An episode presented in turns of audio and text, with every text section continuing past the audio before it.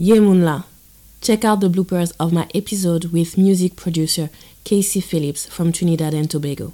My English always fails me when I get enthusiastic, but I think it's also important to show that we don't have to speak the same language in order to communicate and work together when we're from the Caribbean. Make sure to check out our full discussion. I'll put the link in the description box. Hashtag Stream Caribbean. I'm sorry, it's because I'm I'm thinking in French right now and all the words are going. no, that's fine. That's fine.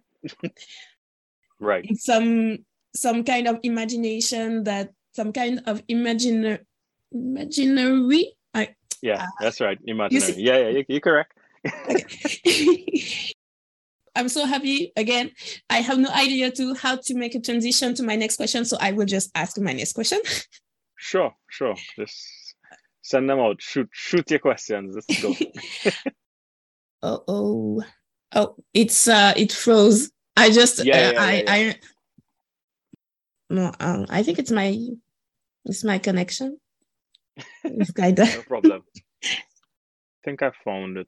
Well, no, it's actually a place. Oops. W. I think. I, uh, let me check. Let me check. Let me check. I'll ask. I'll ask. I'll ask Jell about it.